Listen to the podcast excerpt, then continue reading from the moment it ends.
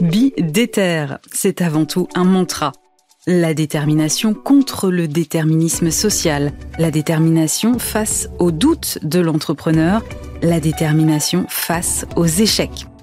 Bidéter, c'est aussi un cri de ralliement, celui de toute une génération d'entrepreneurs soudés, une communauté passée par les rangs des déterminés, une association qui œuvre pour l'entrepreneuriat dans les quartiers et les milieux ruraux, une communauté qui prouve qu'il n'y a pas qu'un seul chemin vers la réussite et que toutes les victoires sont possibles.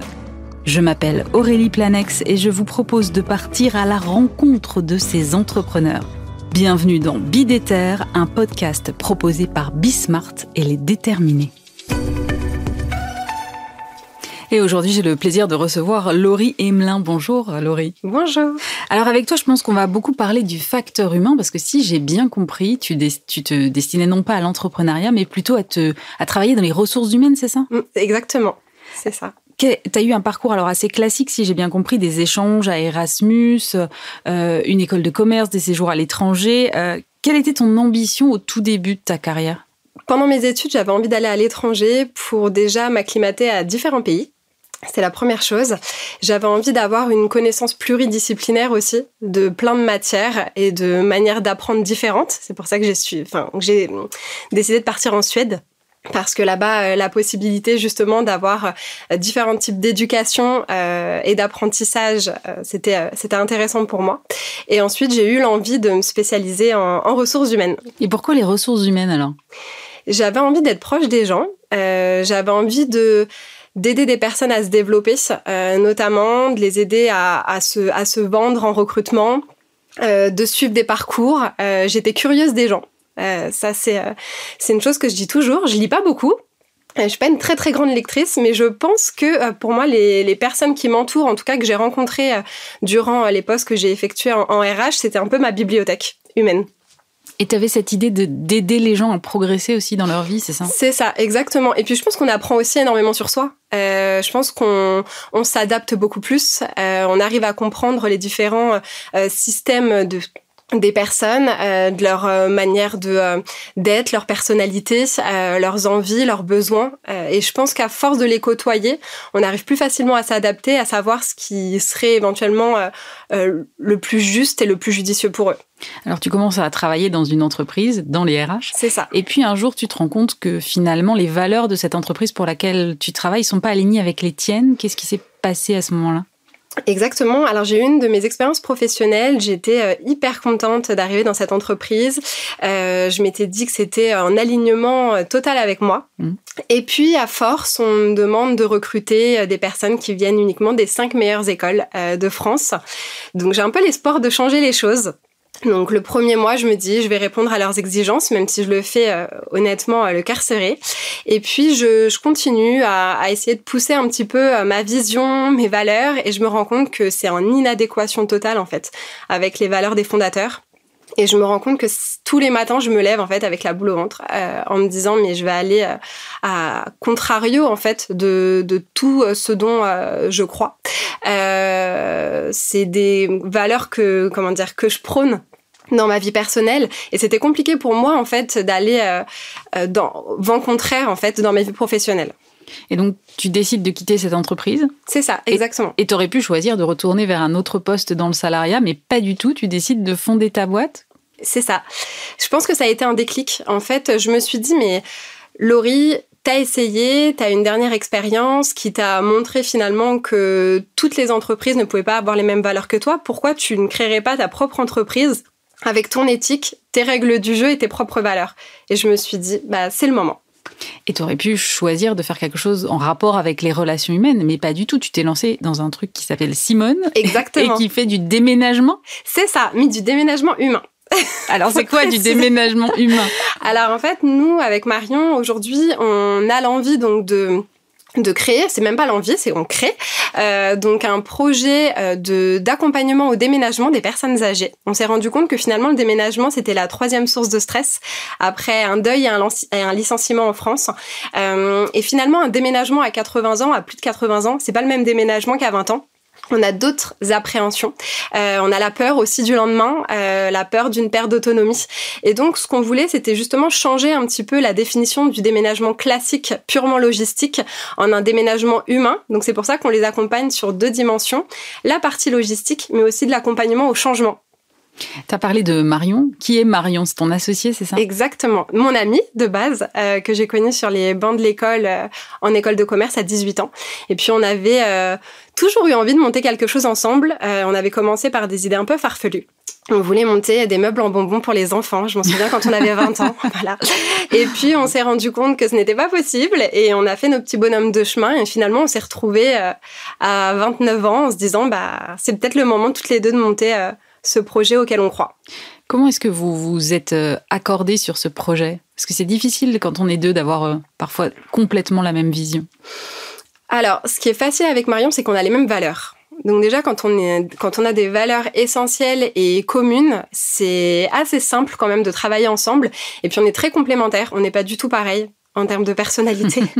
euh, Marion aime dire que euh, quand on part en vacances, par exemple, je vais avoir préparé ma valise deux semaines avant, quand elle, elle n'a pas renouvelé son passeport, mais finalement, elle partira quand même avec moi.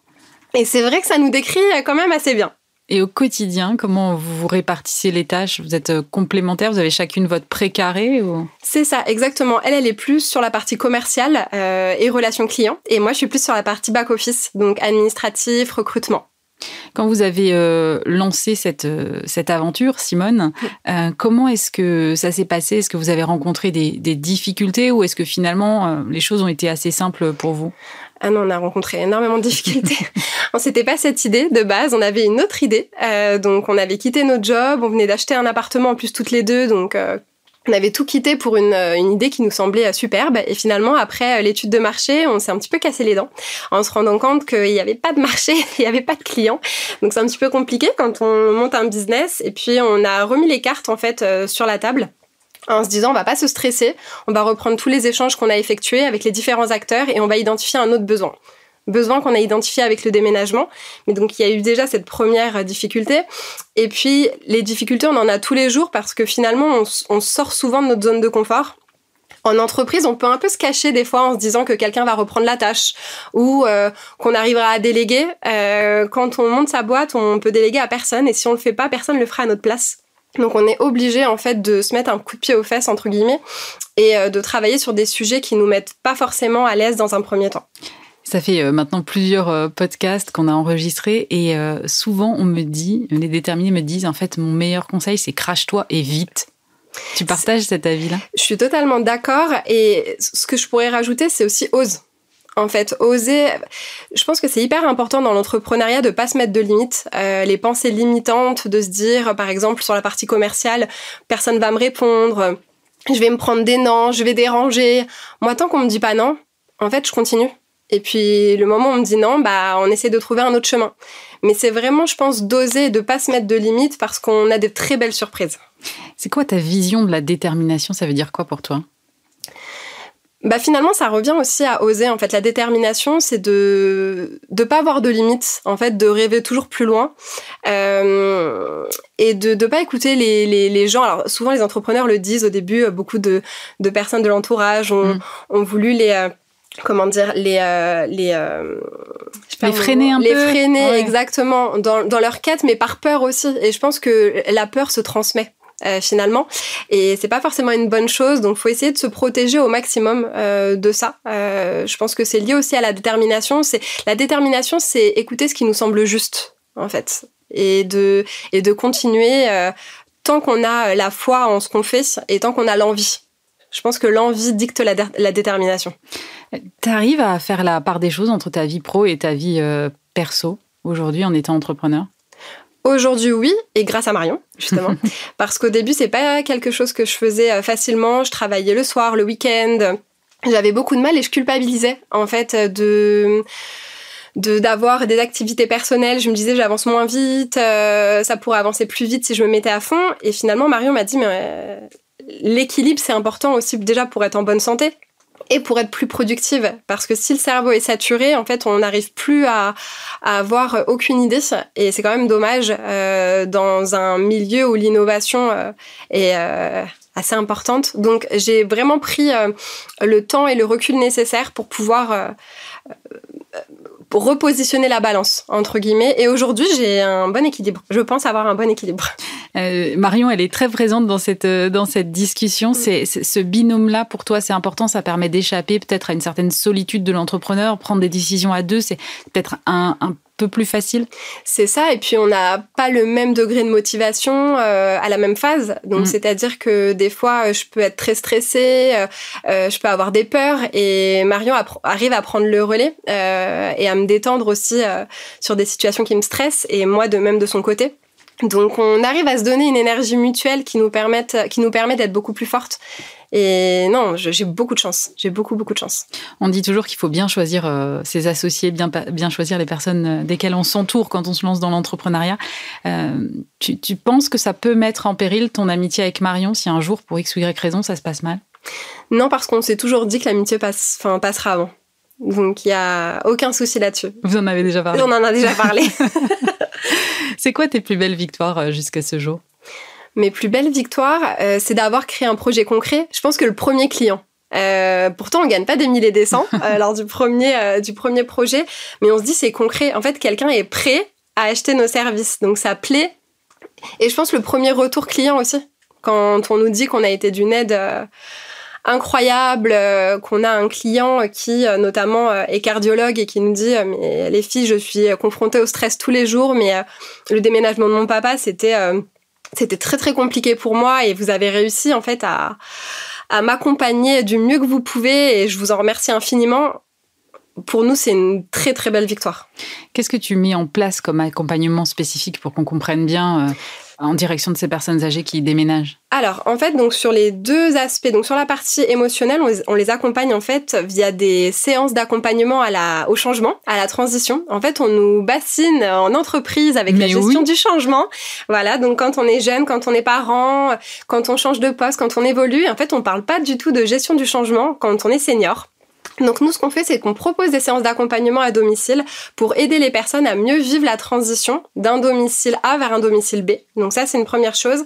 Et ensuite, on les aide aussi sur la partie logistique. Et là, on les aide au tri et à l'emménagement parce que bah trier finalement euh, un appartement dans toute une vie c'est ça exactement avec énormément de souvenirs pour quitter souvent pour un appartement plus petit le tri est nécessaire euh, pour éviter aussi les risques de chute à l'arrivée, pour essayer bah, d'y voir plus clair dans son prochain logement. Et donc nous, on les aide vraiment bah, à, trier avec eux, à discuter des souvenirs, à voir ce qu'ils peuvent emmener, ce qu'ils peuvent donner à des associations, ce qu'ils peuvent vendre aussi.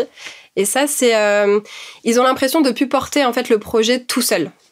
Je, t'écoute et j'ai l'impression que tu es hyper heureuse dans ton projet aujourd'hui, c'est vrai Oui, oui, bah oui, on est, on est hyper épanouis, ça nous parle ça nous booste et on avait envie de quelque chose qui ait un impact social. Alors on parle beaucoup d'impact social mm. aujourd'hui, mais c'était quelque chose d'important pour nous. On voulait avoir euh, une satisfaction personnelle de se dire on, arrive à, aider des personnes dans des situations qui sont pas forcément évidentes et je pense qu'on arrive à le faire aujourd'hui donc euh, donc on est contente de ça. Je vais te laisser comme à chaque euh, à chaque à chacun de mes invités le mot de la fin. Qu'est-ce que tu souhaites faire passer comme message à ceux qui nous écoutent aujourd'hui?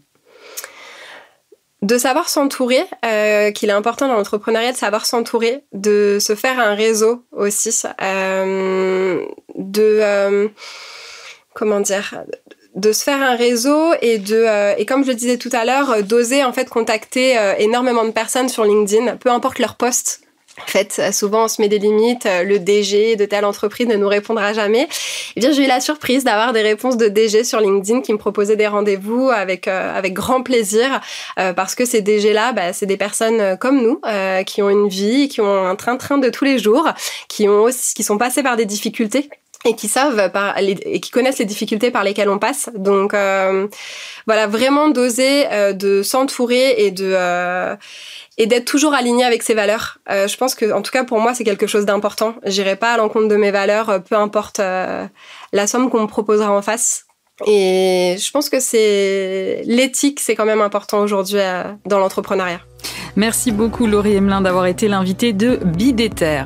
Bidéter, un podcast à retrouver sur euh, toutes vos plateformes d'écoute et sur bismart.fr. Si ça vous a plu, eh bien foncez vous abonner, likez, partagez. On se retrouve la semaine prochaine pour un nouvel épisode et d'ici là, vous aussi, soyez déter.